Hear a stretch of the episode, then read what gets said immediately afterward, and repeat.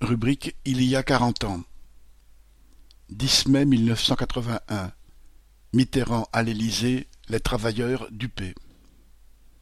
Le 10 mai 1981, il y a quarante ans, l'arrivée de Mitterrand au pouvoir représentait pour des millions d'électeurs des classes populaires un immense espoir de changement après vingt-trois ans de règne de la droite.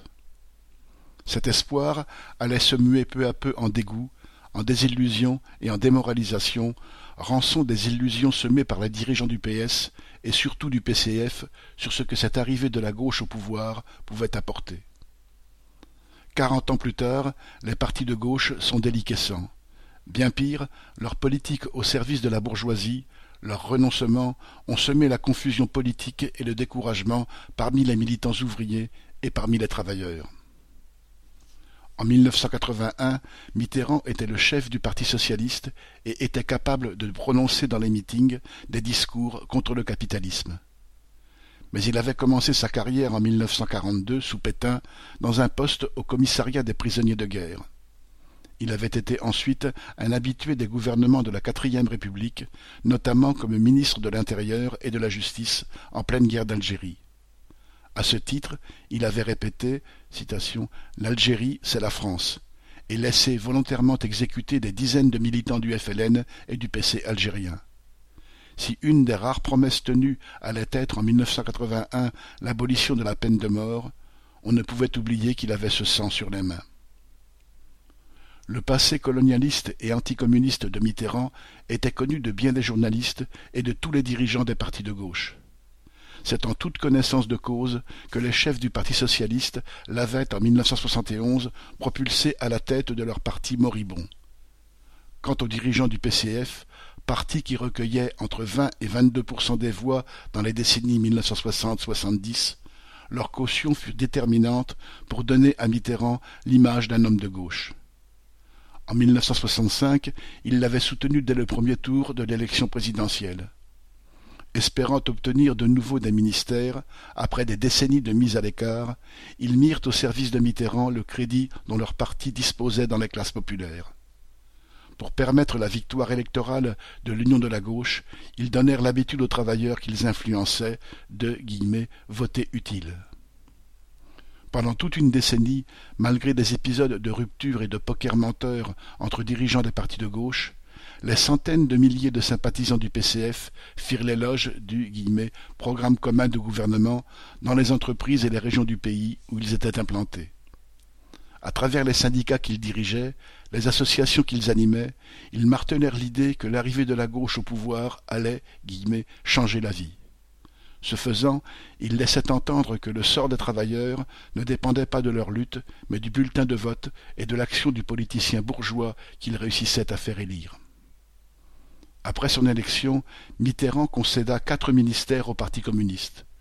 En réalité, en acceptant la solidarité gouvernementale, les ministres communistes devenaient des otages volontaires de Mitterrand, acceptant de cautionner sa politique et de la défendre au sein des classes populaires. Leur présence amenait l'appareil du PCF et de la CGT à tenter de tuer dans l'œuf toute mobilisation des travailleurs et même à empêcher qu'ils ne formulent leurs revendications. Dans les premiers mois, Mitterrand prit quelques mesures qui ne coûtaient rien ou très peu au patronat. La généralisation de la cinquième semaine de congé, la retraite à soixante ans, le passage de la semaine de travail de quarante à trente-neuf heures, une augmentation du SMIC de dix dans une période où l'inflation dépassait treize Mais cela ne dura pas. Dès juin 1982, il invoqua la situation économique pour instaurer la rigueur et exiger citation, des efforts pour le redressement national.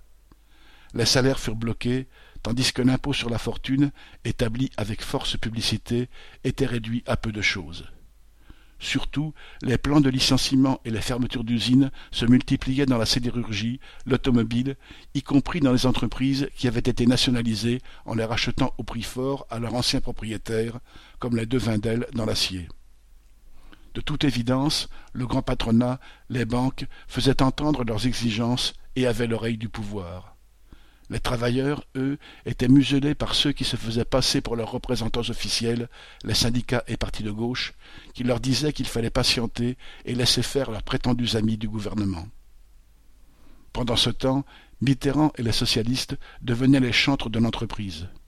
Les discours sur la rupture avec le capitalisme furent vite remplacés par des promesses de modérer les charges sociales et financières, par des déclarations d'amour à l'esprit d'entreprise, la glorification de la bourse et du profit. Ce n'étaient pas que des promesses. Les aides au patronat, sous prétexte de créer des emplois, se multiplièrent en même temps que les exonérations de cotisations. Pour la population, les mesures directement anti-ouvrières commencèrent la gauche inventa le forfait hospitalier, Jacques Ralite du PCF étant encore au ministère de la Santé. Quelques années plus tard, elle créait la CSG, un nouvel impôt. Dès cette époque, la gauche au pouvoir utilisa les mêmes ficelles que la droite pour semer la division parmi les travailleurs. Pour pousser les travailleurs immigrés à rentrer au pays avec un petit pécule et limiter ainsi les plans de licenciement, elle utilisa le chèque au retour inventé par Giscard. Mauroy, Premier ministre, n'hésita pas à déclarer que les OS maghrébins de l'automobile, en grève pour leur salaire dans la région parisienne en 1983, étaient manipulés par des ayatollahs islamistes. Quant à la promesse de Mitterrand d'accorder le droit de vote aux étrangers vivant et travaillant en France, il s'empressa de l'oublier. Pour eux aussi, l'espoir était touché. Toutes ces attaques contre les travailleurs, portées par des politiciens qui se prétendaient leurs amis, bientôt accompagnées de discours sur la fin de la lutte de classe et sur la défense des prétendus intérêts nationaux, contribuèrent à faire perdre ses repères à la classe ouvrière.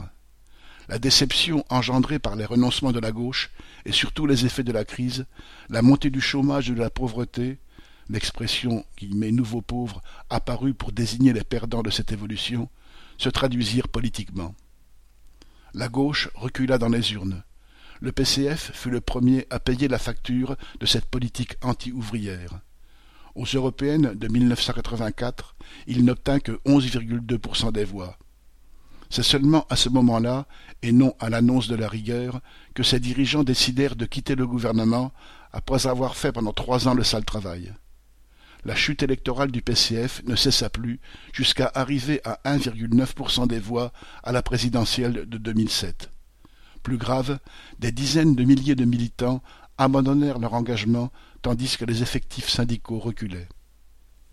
En parallèle, le Front national, un parti jusque-là marginal, obtint 10% des voix aux élections européennes de 1984 et ne cessa plus de prospérer. Au glissement général des voix vers la droite s'ajoutait le fait que de nombreux travailleurs, démoralisés et déçus par la gauche, se tournaient vers l'abstention. Quarante ans après, les dirigeants des partis de gauche, du PS, mais aussi du PCF, osent sans honte célébrer la présidence de Mitterrand comme une grande époque d'avancée sociale. Comment pourraient-ils retrouver un avenir politique sans tenter de faire oublier que, lors de leurs passages successifs au pouvoir, ils se sont montrés les meilleurs défenseurs du système capitaliste en reniant toutes les promesses faites à leur électorat populaire? Xavier Lachaud